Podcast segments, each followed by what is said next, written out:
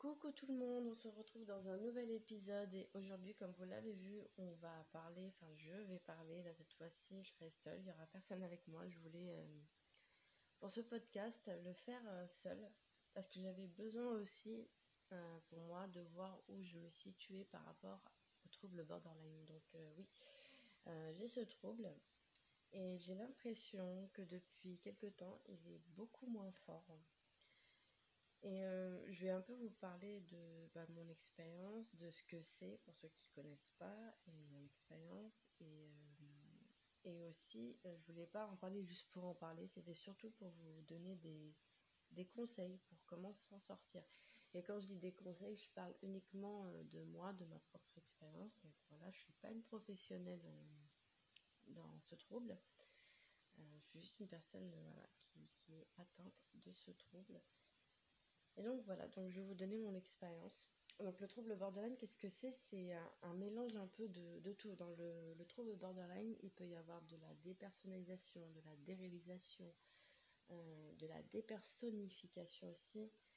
le, trouble borderline peut être aussi associé à un TDAH, pas toujours, mais ça peut arriver. Euh, je précise que j'ai aussi un TDAH, voilà.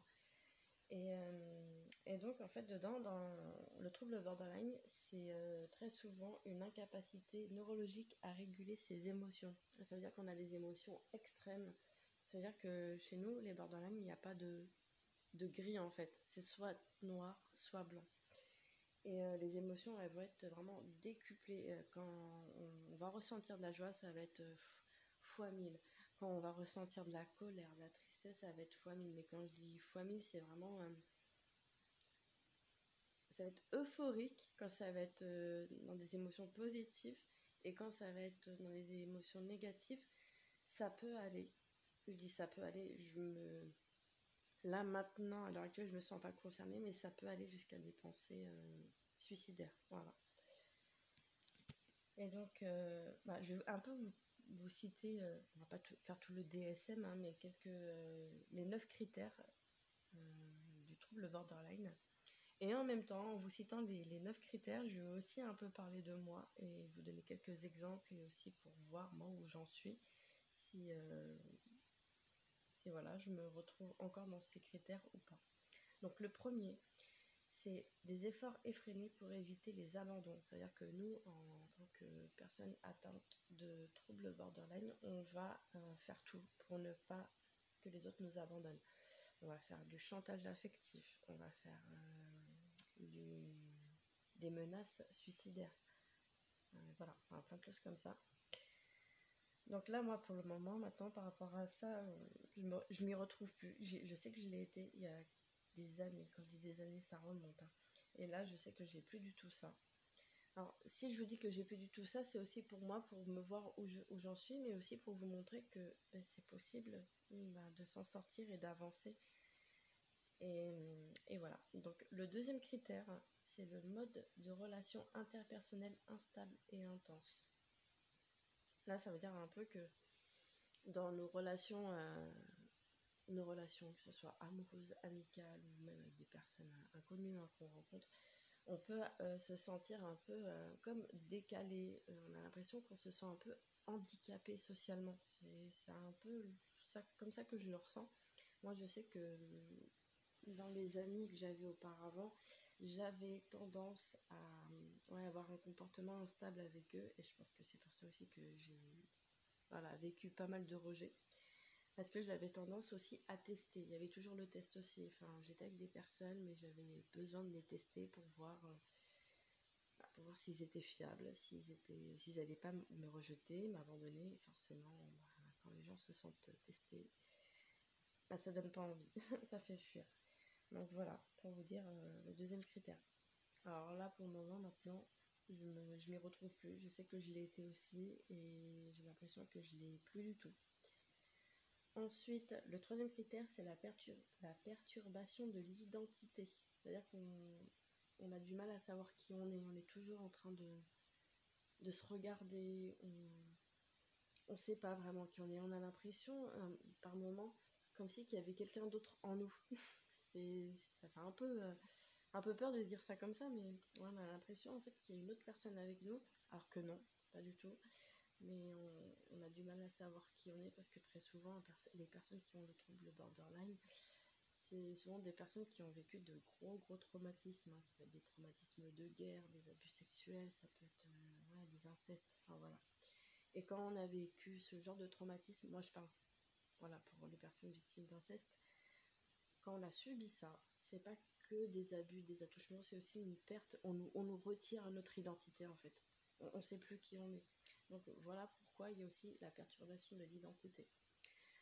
Euh, alors moi, maintenant par rapport à ça, euh, j'ai l'impression que je suis en train de le rétablir là, petit à petit, depuis presque deux ans.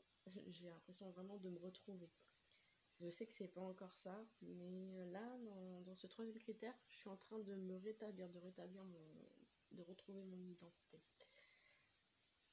Ensuite, pour le quatrième critère, alors il y a l'impulsivité dans au moins plusieurs domaines potentiellement dommageables. Alors ça peut être les domaines comme les dépenses financières, euh, voilà, on euh, par pulsion, la boulimie, la sexualité. Euh, moi, je sais que j'ai eu les trois. Hein. Vraiment, j'ai eu une période où j'étais vraiment dans l'hypersexualisation. Il fallait absolument que je retrouve le plaisir que j'avais reçu lors des abus. Et euh, voilà, maintenant je sais que c'est normal. Hein. Il y avait un moment où je me culpabilisais, je me disais, ah, mais, je, mais je suis folle, ça va pas, on dirait une infomane, alors que pas du tout. C'est. Euh, ouais, c'est tout à fait normal en fait. C'est vraiment les, les comportements euh, normaux après des abus sexuels. Les dépenses financières par pulsion aussi, je l'ai eu. Et la boulimie aussi. Là, à ce niveau-là, j'ai l'impression que c'est rétabli depuis un bon moment. Ça va beaucoup mieux, beaucoup, beaucoup mieux, surtout au niveau de l'alimentation. Les deux autres aussi, j'en parle pas parce que pour moi c'est évident, ça commence à aller. Euh, après, je dis sexuel, au niveau de la sexualité. Euh, maintenant, c'est le contraire. Je suis un petit peu bloquée, mais.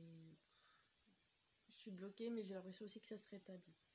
Pour vous dire que voilà, hein, tout n'est pas figé et tout s'améliore au fil du temps faut vraiment du temps et de toute façon je vous donnerai après par la suite les, conseils que je pourrais vous donner pour euh, atténuer le trouble parce qu'on ne le guérit pas, on l'atténue. Après, pour le cinquième critère, c'est répétition de comportement de gestes. Alors ça peut être des gestes automatiques qu'on fait sans réfléchir. Ça peut aller même jusqu'au suicide. Ça, je sais que je l'ai fait plusieurs fois et je sais que je le faisais intentionnellement il y a des années. Et maintenant, je le fais plus. Alors si vous connaissez là-dedans, pour vous dire, je le faisais, je le fais plus, pour vous dire que voilà, vous, vous aussi, vous arriverez euh, à cette phase où vous serez en conscience que bah, de vos comportements en fait qui sont dysfonctionnels. Ensuite, pour le sixième critère, c'est l'instabilité affective. Alors là, dans ça, moi, je parle aussi euh, de la dépendance affective parce que très souvent, euh, les personnes borderline ont la dépendance affective. Euh, et, ça, on peut le soigner. Je vous donnerai après par la suite les plusieurs méthodes de soins. Mais moi, au niveau de la dépendance affective, je sais que là, je commence à me rétablir aussi. ça va faire presque deux ans que je commence en train de rétablir. J'en ai presque plus. Et il y a pas mal. je vous donnerai pas mal d'outils que je fais après, voilà, je dis pour moi, c'est ce que je fais, mais peut-être que, comme je dis, faites vos courses, prenez ce qui résonne pour vous, en fait. Ensuite, pour le septième critère, c'est sentiment de vide chronique. Alors là, pour vous dire, je crois que c'est l'un des critères euh, où j'ai pas envie de dire que je suis, passée par là, mais là, c'est, je le sens plus ce vide. Et ce vide chronique que j'avais il y a des années, euh, j'avais la sensation de vide, mais en même temps, pour ceux qui vont m'écouter et qui, ont le trouble borderline, je ne sais pas si vous allez vous reconnaître, mais dans ce vide-là, j'avais l'impression de ne pas être en vie, en fait, d'être dans un corps mort, comme si que j'étais dans un corps, mais que mon âme, elle était plus là. C'était vraiment la sensation que j'avais. Une sensation de, de mort, mais en même temps, avec ce vide, il y avait aussi le sentiment de mort interne, mais aussi le sentiment de, de mal-être, enfin, mal-être, oui, c'est vrai, mais de malaise aussi. Toujours de me sentir mal à l'aise dans beaucoup de situations. Et euh, bah là, par rapport à ça, je sais que ça va beaucoup mieux. Je me sens plus vide. Voilà. Et euh, ensuite, pour le huitième critère, il y a la colère, une colère intense, difficulté à la contrôler. Alors ça, je pense que c'est aussi dû aux abus qu'on a pu avoir dans l'enfance, quand ça remonte, euh, et puis pas que par rapport aux abus, mais peut-être aussi par rapport aux situations de la vie quotidienne, des situations qu'on vit, mais qui nous, qui nous horripilent. En même temps, ben, on ne sait pas comment faire, parce qu'on a une colère, mais quand je dis une colère intense, c'est c'est très très fort parce qu'on a du mal à la difficulté à la contrôler parce qu'on se dit que si on n'arrive pas à la contrôler, on peut des fois on se demande si on serait même pas prêt d'aller tuer quelqu'un en fait.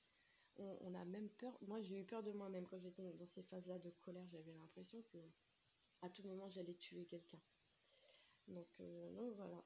Euh, là par rapport à ça, je l'ai plus. C'est rétabli depuis. Euh, je sais pas, je pourrais pas dire. Donc ça fait longtemps. Et ouais, non, ça, ça, va beaucoup mieux. Et je sais que c'est grâce aussi à, à l'EMDR. L'EMDR m'a beaucoup aidé à ce niveau-là. Et pour finir, le dernier critère, le neuvième, c'est le sentiment de persécution et de paranoïa. Alors ça, euh, ce que j'ai envie de rajouter aussi dedans, je sais pas, j'ai envie de le mettre, mais je le ressens aussi comme ça, hein, c'est vraiment ressenti. J'ai envie de rajouter aussi l'hypervigilance dedans. Parce que je sais que le sentiment de persécution, bah, je l'ai encore. Il est encore là quand je sors à l'extérieur. J'ai toujours l'impression que je vais être euh, bouffée comme, euh, je sais pas, comme un petit oiseau. Je me sens comme un petit moineau euh, vulnérable et l'impression que le monde entier va me tomber dessus et qu'on va me griller à la poêle. je me sens un peu comme ça. La, la paranoïa, je l'ai plus du tout. Je l'avais il y a des années, il y a des années en fait. je l'ai plus du tout. La paranoïa, chez moi, ça, ça se manifestait un peu comme ça, je sais pas si vous allez vous reconnaître aussi, mais quand j'étais dans les transports, ça pouvait être dans les transports, à l'école, hein, même au lycée, quand j'étais à l'école, il y avait des personnes en groupe, ou même pas forcément que des gros groupes, hein, mais des personnes, deux personnes entre elles, que j'entendais euh, derrière moi qui parlaient, mais qui rigolaient aussi. Alors quand il y avait euh, des personnes qui rigolaient, j'avais toujours la sensation, et ça c'est le côté paranoïa, qu'on se foutait de ma gueule. Voilà, clairement que j'étais, visée. Je me sentais toujours euh, ouais, le, centre du, le centre du monde visé. Ouais, on parlait que de moi. J'avais l'impression qu'on parlait de moi. qu'on était toujours à me critiquer, à, me, parler de moi. En, pas en positif, hein, forcément. Et euh, bah, ça, je l'ai plus du tout. Et euh, le sentiment de persécution, il est encore un petit peu là. Et il commence petit à petit à se rétablir. C'est pas encore ça, mais ça vient, je le sens. Donc voilà, pour vous citer tous les critères du... enfin, tous les critères. Les 9 critères du DSM.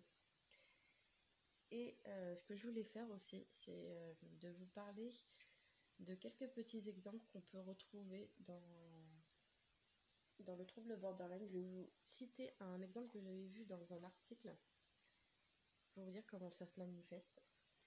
Alors, Prenons l'exemple de Aude, une fille. Elle vient de se voir refuser un congé qu'elle souhaitait prendre à la fin de la semaine prochaine.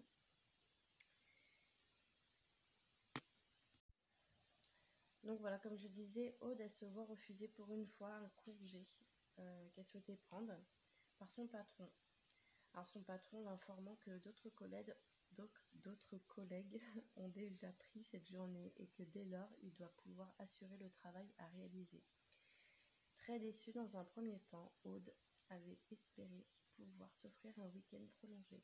Elle en vient au fur et à mesure des heures qui passent à éprouver de plus en plus de rancœur et à ruminer le fait que c'est parce qu'elle n'a pas d'enfant que ses demandes de congé ne sont pas prises au sérieux.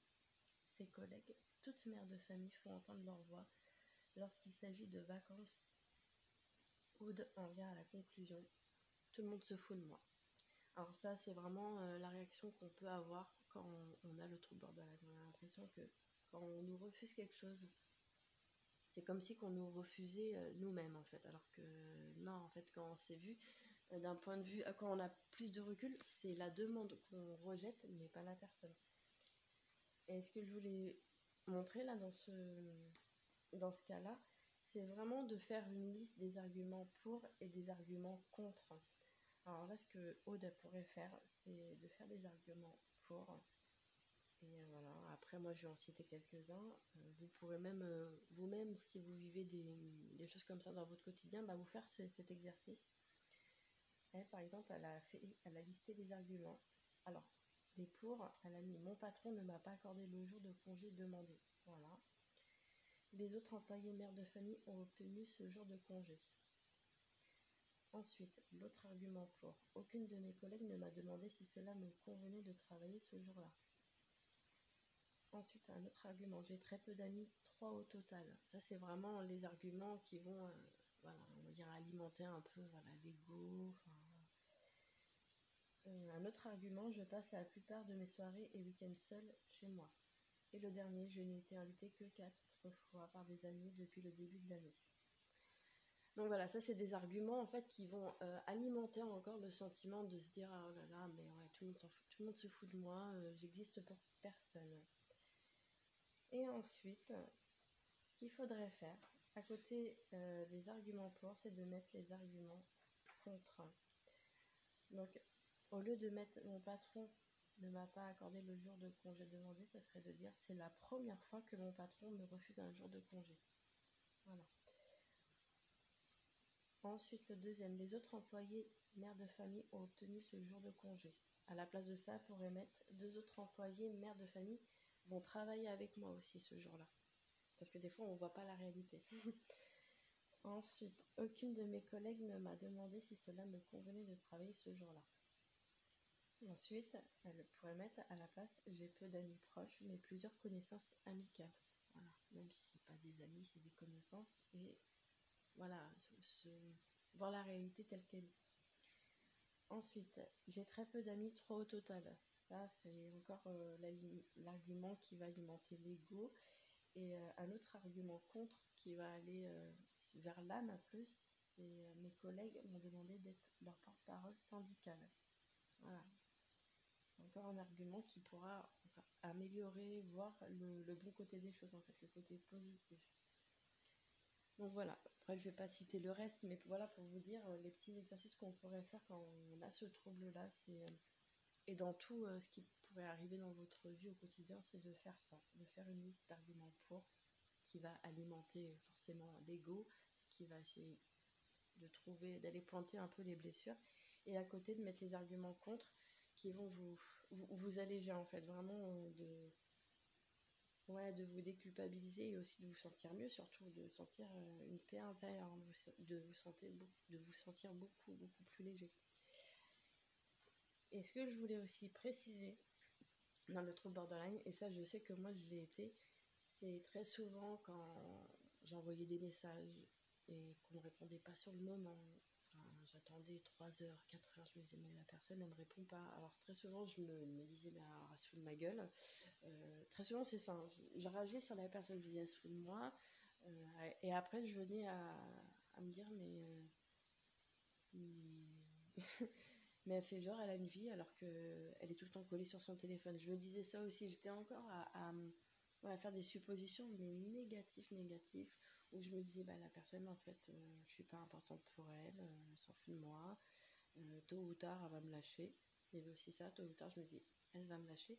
Donc, ce que je faisais, bah, je m'éloignais. moi, j'allais jamais confronter la personne, je m'éloignais d'elle, et après blocage.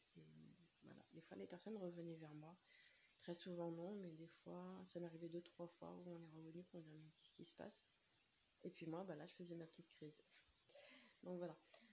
je raconte ça comme ça, pas pour raconter, mais pour vous dire que quand euh, maintenant, moi, il m'arrive de ce genre de choses, et bah très souvent, je fais des suppositions, mais plus des suppositions négatives, mais positives. Et vous verrez que, à force de faire des suppositions positives, veux dire, mais si la personne n'a pas répondu, c'est peut-être parce que euh, elle a plein de choses à faire. Elle a une vie. Alors le fait de se dire que la personne elle a une vie, ça vous prouve que vous aussi vous en avez une et que vous avez d'autres choses à faire. Euh, même si elle vous a pas répondu sur le moment, elle vous répondra peut-être le lendemain, dans deux jours ou même dans une semaine. Et, c'est pas grave, même si, si elle répond dans une semaine, il y a quand même une réponse. C'est ouais, dans ce trouble borderline, c'est vraiment et aussi ce côté-là de de faire des suppositions positives.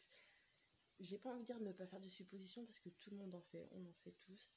Euh, de les modifier. Parce que vous verrez qu'à force de modifier ces, suppositions en suppositions négatives en positif, bah vous verrez la personne euh, sous un autre angle en fait. Il y aura moins de, rancœur, il y aura moins de haine envers la personne.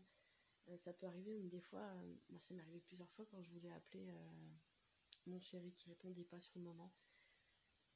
Et bah après, je me disais, euh, bah, ça se trouve, il peut-être en voiture. Parce que je savais qu'en voiture, il, il répond pas. Quand il était en voiture, euh, c'est la voiture. Il, est concentré sur la route. Il répond pas. Alors je me faisais des suppositions comme ça. Et à force de se faire des suppositions de ce genre. Vous voyez la personne euh, est différemment. Donc voilà, pour vous dire que c'est ça. Il faut se, se, soulager en fait de, de, de ces petites pensées là qui nous parasitent. Ce que je voulais aussi préciser par rapport au, bah, au trouble borderline, c'est que moi j'ai remarqué que plus le temps passe, plus les années ont passé, et euh, j'ai remarqué que dans plusieurs domaines de ma vie, quand il y avait une stabilité dans plusieurs domaines, on va dire sur 5 euh, domaines, on va dire sur 5, il y en a 4, 4 domaines où il y avait une stabilité, allez on va dire 3, 4, et bah ça allait, mon trouble il était euh, atténué, ça allait beaucoup mieux, je, me sentais bien. Par contre, quand il y avait euh, aucun, aucun domaine où il y avait une stabilité, euh, bah, je me sentais mal, je me sentais vide. Je sentais justement, c'est dans ces moments-là où je sentais une mort interne et un vide chronique. Ça, là, c'est vraiment dans ces moments-là où je sentais ça allait pas du tout. et que j'avais vraiment des pensées, vraiment des idées noires. Et moi, je remarque en fait que dans le trouble borderline, on a besoin justement d'avoir une stabilité dans plusieurs domaines. Et quand je dis stabilité, c'est c'est une stabilité, mais c'est aussi un équilibre. Parce que quand vous voyez une personne, on va dire, euh, normalement constituée, je dis ça, mais vraiment, je mets des gros guillemets parce que il n'y a pas de normalité, mais quelqu'un, on va dire, qui a une vie saine, c'est quelqu'un qui a, on va dire, sa famille, il a son conjoint, sa conjointe, ses enfants, il a, euh, voilà, ça, créé, il a créé sa famille, mais à côté, il a ses passions. Et en plus des passions, qu'est-ce qu'il a? Il a son travail. Et en plus du, des passions et du travail, euh, peut-être, ça peut arriver, hein, peut-être pas tous, mais certains euh, bah, se donnent. ils, font des dons, enfin, ils, sont là à aider aussi dans des associations, enfin voilà. Euh, et ça, en fait, une personne borderline, elle a besoin de tout ça, en fait. Elle a besoin de, de se sentir euh, vivante à travers euh, bah, plusieurs actions, en fait. Hein. Ça peut être des actions pour elle-même, mais aussi pour les autres. Et en fait, moi, j'ai envie de, de, vous mettre plusieurs domaines et de voir vous où vous vous situez dans ces domaines, si vous sentez que c'est présent dans votre vie ou si c'est absent. Alors il y a des activités en lien avec la nature, ça peut être s'occuper de votre jardin, observer la nature, vos animaux, caresser vos animaux, ou euh, aller vous promener dans la nature. Voilà, tout ce qui est activité en lien avec la nature. Euh, moi, je me rends compte que quand je vais me promener maintenant, quand je suis dans la nature, et euh, là, je vais vous donner aussi quelques astuces, des conseils qui, qui commencent à m'aider beaucoup. Par exemple, ça m'arrive moi de temps en temps, moi je le fais pas tout le temps, mais je devrais le faire plus souvent, c'est d'aller enlacer les arbres. Voilà, je fais un peu de la sylvothérapie et je me rends compte que ça me fait vraiment du bien. Donc voilà, euh, une activité en lien avec la nature fait de mon côté. Après, voilà, je vais vous citer plusieurs comme ça, vous de votre côté, ça vous permettra de voir où vous vous situez. Ensuite, il y a les activités en lien avec les soins et le bien-être corporel très souvent, quand on a eu des abus sexuels, quand on a été victime d'inceste, euh, on est euh, dans le trouble borderline, ça peut aller dans les deux extrêmes. Voilà, comme toujours, hein, il n'y a pas de, de demi-mesure. Euh, c'est soit on va être très très excessif dans les soins. quand on va se laver, on va se frotter, se frotter même jusqu'au sang avec les, le gant, enfin voilà, et puis ça peut aller jusqu'à euh, bah, ne pas se laver du tout. On peut même aller dans la salle de bain et faire semblant de se laver. Et au fond, on n'a pas envie parce qu'on est, on est fatigué, on est dépressif, on se sent mal. Et euh, ça, ça peut, c'est des choses qui peuvent arriver. Donc dans les activités en lien avec les soins et le bien-être, corporelle, il y a prendre une douche, se laver les cheveux, les dents, s'appliquer de la crème. Bon, là, après, c'est ce qui est secondaire, hein, s'appliquer de la crème, se parfumer, se maquiller, se coiffer, se changer les vêtements, mettre de nouveaux habits ou même changer carrément votre garde-robe, avoir l'envie de, changer de, style vestimentaire, aller chez, euh, chez le coiffeur, chez l'esthéticienne, voir une masseuse. Voilà, c'est tout ça. Ensuite, il y a les activités en lien avec le don de soi. Voilà, j'en parlais, hein, l'entraide. Alors, ça peut être faire un don financier aux associations, participer aux manifestations sociales, être membre, actif d'une association, parler de politique, si, euh, si c'est des domaines qui vous intéressent, hein, parler de politique, s'engager dans un parti politique, défendre ou protéger les plus faibles, les plus démunis, les personnes qui vivent dans la précarité. Voilà, donc euh, c'est aussi un domaine, si vous vous sentez euh, d'y aller, vraiment il faut se sentir, il hein, faut y aller au, au feeling, il hein, faut aimer, il ne faut pas faire ça forcer, mais si vous avez l'envie, bah, allez-y, ça pourra aussi vous aider. Parce que le, dans le trouble borderline, on a besoin aussi d'avoir euh, une vie sociale. Hein, parce que très souvent, on a l'impression vraiment d'être euh, ouais, comme un peu décalé et on, on a l'impression vraiment de. Comme si que on répondait pas aux cases. Et on a l'impression un peu d'être des anticonformistes. Mais en même temps, on peut être anticonformiste et se fondre dans la masse. Euh, ça ne veut pas dire de faire comme tout le monde, mais voilà, d'avoir un, quand même un, je sais pas un semblant, mais ouais, un, semblant entre guillemets de vie, euh, de vie sociale, voilà. Ensuite, il y a le domaine des activités artistiques. Et alors là, moi, là, j'insiste parce que ça, moi, je là, je m'y retrouve mais énormément. Et c'est ça, moi, maintenant, qui m'aide et que je, c'est grâce à ça que je ressens plus de vide au fond de moi. Alors les activités artistiques, ça peut être écouter de la musique, jouer de la musique, reprendre voilà, un instrument, peut-être que vous faisiez petit et que là, vous voulez reprendre, chanter, aller au théâtre, faire du cinéma, faire du théâtre, faire de la poterie, du tissage, de la couture, du crochet, de la broderie, peindre, sculpter, dessiner, photographier, écrire, décorer. Ça peut être tout ça. Et à partir du moment où vous êtes dans ça et que ça vous fait du bien, bah, c'est vraiment d'y aller, mais de faire au moins ça 5 minutes par jour et euh, vous allez voir que bah, vous allez vous sentir bien, mieux. Ça va atténuer certains symptômes justement du trouble. Il y aura déjà peut-être beaucoup moins de vide. Vous, avez vous aurez cette sensation euh, d'avoir nourri justement votre âme. Et bah, c'est super. Moi, je dis ça, j'incite parce que moi, je sais que là, j'ai repris le piano. Là, je commence petit à petit à faire des démarches pour aller faire euh, des cours, enfin, reprendre des cours de théâtre. Donc voilà. Ensuite, le prochain domaine, activité en lien avec la performance, la réussite. Donc ça peut être euh, faire des discours, hein, aller voir des conférences, assister à des conférences, euh, faire une course, des courses à pied, à vélo. Euh, voilà, ça peut être. Ouais, faire du footing, enfin des trucs comme ça. Utiliser sa force physique pour accomplir quelque chose. Enfin, voilà. Tout ce genre d'activités qui va qui vont en fait vous vous faire j'ai pas envie de dire que ça va animer votre âme mais qui va vraiment vous faire peut-être même accepter votre corps, vous faire bouger et accepter euh, bah, votre corps tel qu'il est et de l'aimer aussi tel qu'il est. Ensuite, vous aurez les activités ludiques comme jouer au cartes, les jeux de société, faire des puzzles, regarder des jeux télévisés, participer à des jeux organisés lors des soirées, organiser des activités ludiques. Alors ça peut être euh, des activités pour vous, hein, avec vos amis, ou même avec les enfants, si vous travaillez dans la petite enfance, créer des jeux pour les enfants, ou même créer des jeux pour des personnes âgées. Et bah, tout ça, c'est vraiment des activités qui vont vous faire sortir aussi de votre, de votre zone de confort, hein. d'aller, euh, de, de, rencontrer aussi d'autres personnes.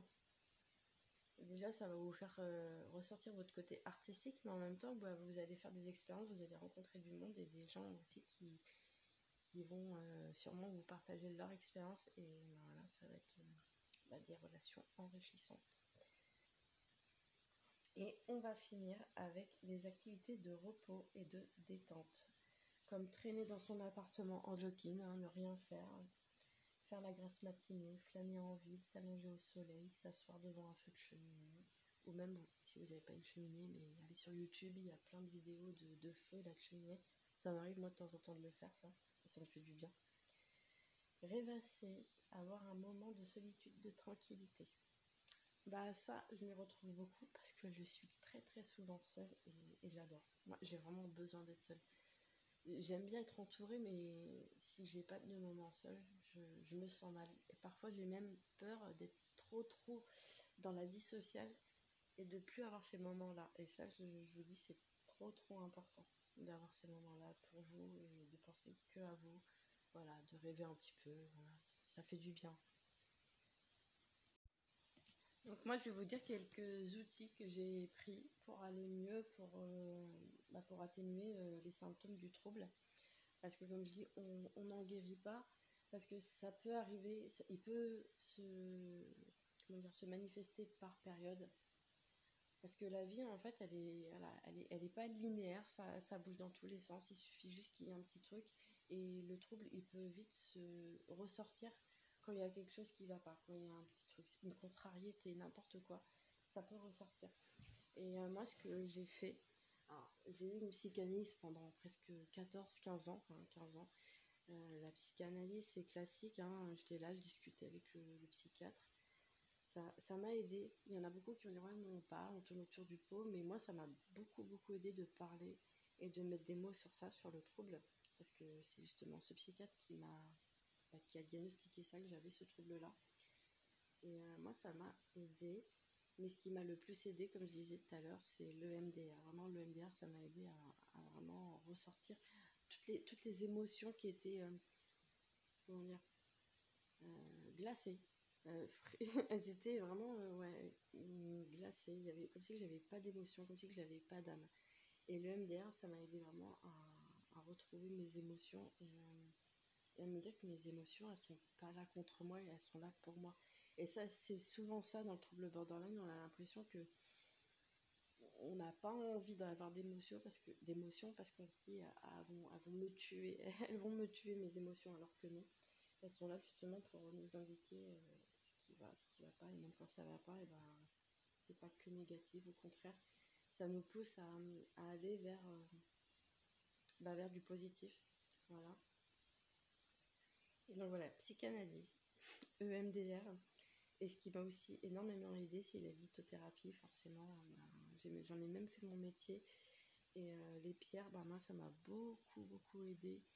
Euh, les pierres qui m'ont aidé, moi, pour le, trouble borderline, c'était euh, au début le quartz rose.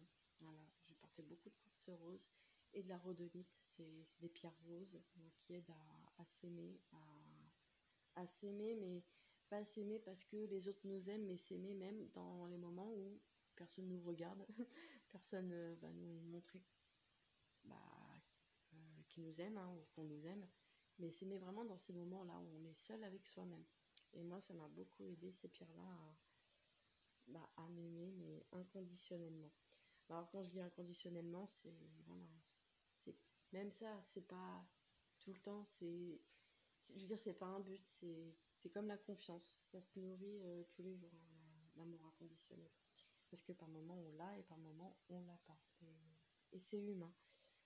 Donc voilà, donc il y a eu ces pierres et ensuite eh ben, il y a eu aussi l'obsidienne, la tourmaline, la jaspe rouge. J'ai beaucoup euh, fait de bracelets pour moi au début avec ces pierres-là pour m'aider aussi à être là parce que j'avais tendance à partir, à être un peu euh, ailleurs. Et c'est aussi bah, un des symptômes du trouble, hein, des symptômes dissociatifs, hein, de, se dissocier, parce qu'on a toujours l'impression que la réalité, elle est dure à voir, et on préfère partir au lieu de vivre les choses.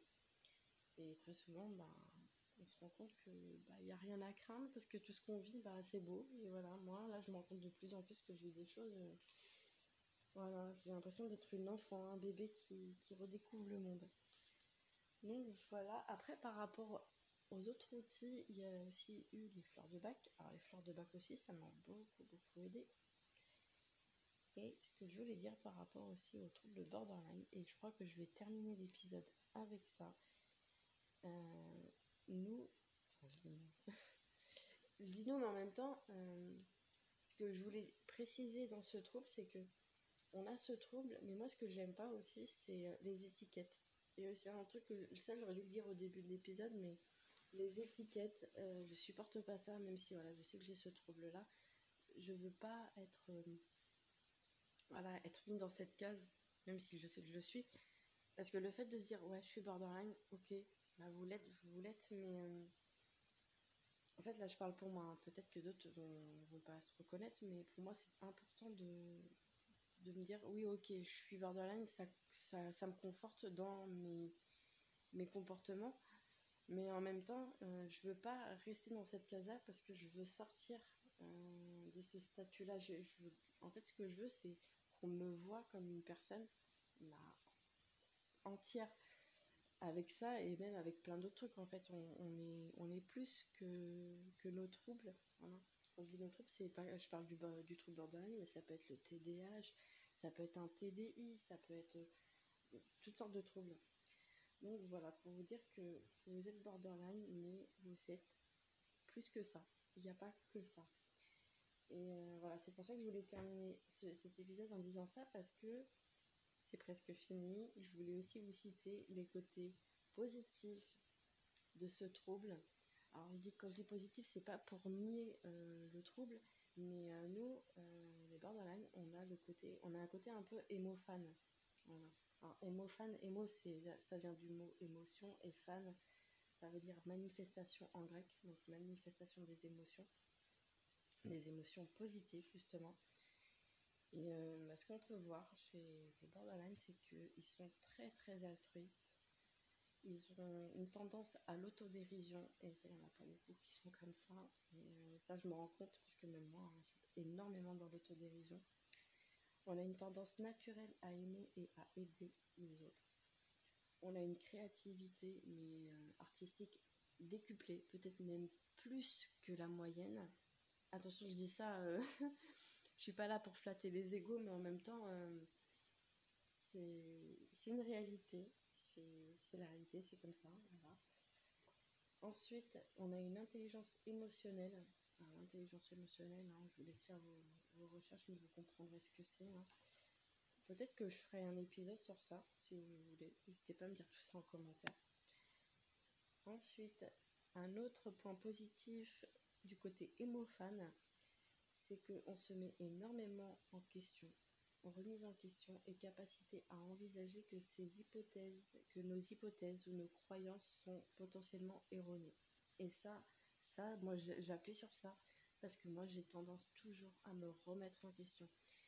Et dans n'importe quelle relation, même dans les relations amicales, quand une personne va me dire quelque chose et que je vais voir que hmm, ça va aller un peu titiller mon ego, je me dis, mais là si ça me touche, si ça me fait quelque chose, si ça me gêne, c'est que ouais, j'essaye de remettre en question. Je me dis, mais peut-être qu'elle a raison, ou peut-être qu'elle n'a pas raison, mais je remets toujours en question ce qu'on me dit.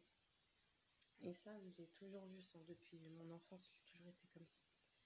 On a une curiosité accrue de, bah, des choses qui nous, qui nous intéressent forcément. Hein. On est curieux sur uniquement ce qui nous intéresse. Ça peut même parfois, on peut dire des fois que les borderlines sont peut-être même un côté un peu autiste en même temps, j'ai pas envie de tout mélanger, mais la curiosité, euh, c'est souvent accru sur certains domaines, pas tous. On a une soif de connaissance et de s'instruire. On est des passionnés, des empathes, on est très très sensible, très enthousiaste. On a une ouverture d'esprit, une facilité à comprendre ce qui n'est pas habituel. On a cette innocence de l'enfant et très souvent, il y en a beaucoup ben, qui peuvent nous dire Oh là là, euh, grandis un peu. Euh, et ben non, hein, euh, on, sait d'où on vient, on, a tous été des enfants, et il y en a beaucoup qui disent Ça y est, on est adulte, c'est bon, il faut grandir. Alors que bah, il n'y a, pas de mal, hein, il n'y a rien de mal de bah, d'avoir toujours son innocence, hein, son âme d'enfant. On a une force de caractère, un mental d'acier. Alors quand je dis ça, c'est que on peut supporter beaucoup de choses que certaines personnes ne pourront pas supporter. On a une authenticité. on est naturellement authentique et spontané. Voilà pour vous citer euh, tous les points positifs du trouble borderline pour vous dire que voilà, c'est pas une fatalité, on s'en sort. Euh, quand je dis on s'en sort, c'est dans le sens où on n'en guérit pas, mais on fait avec et qu'il y a plein d'outils autour de nous maintenant et puis il y a tellement de, thérapies maintenant aussi qui, se développent de plus en plus, surtout sur les thérapies, euh, bah, les thérapies brèves, les thérapies euh, cognitives comportementales et c'est surtout celle-là, les TCC, qui aident énormément dans le trouble borderline. Donc voilà. Moi j'espère en tout cas que l'épisode vous, vous aura aidé, qu'il vous aura donné pas mal de, de conseils, d'astuces pour aller mieux. Euh, moi, je vous ai parlé de l'EMDR, de la psychanalyse classique, mais il y a sûrement d'autres euh, thérapies, peut-être que je ne connais pas. Hein. A aussi, moi, la maïesthésie qui m'a aussi aidé. Donc, euh, voilà. en tout cas, merci de, m'avoir écouté jusque-là. Et je vous fais plein de bisous. Je vous dis à la prochaine dans un autre épisode.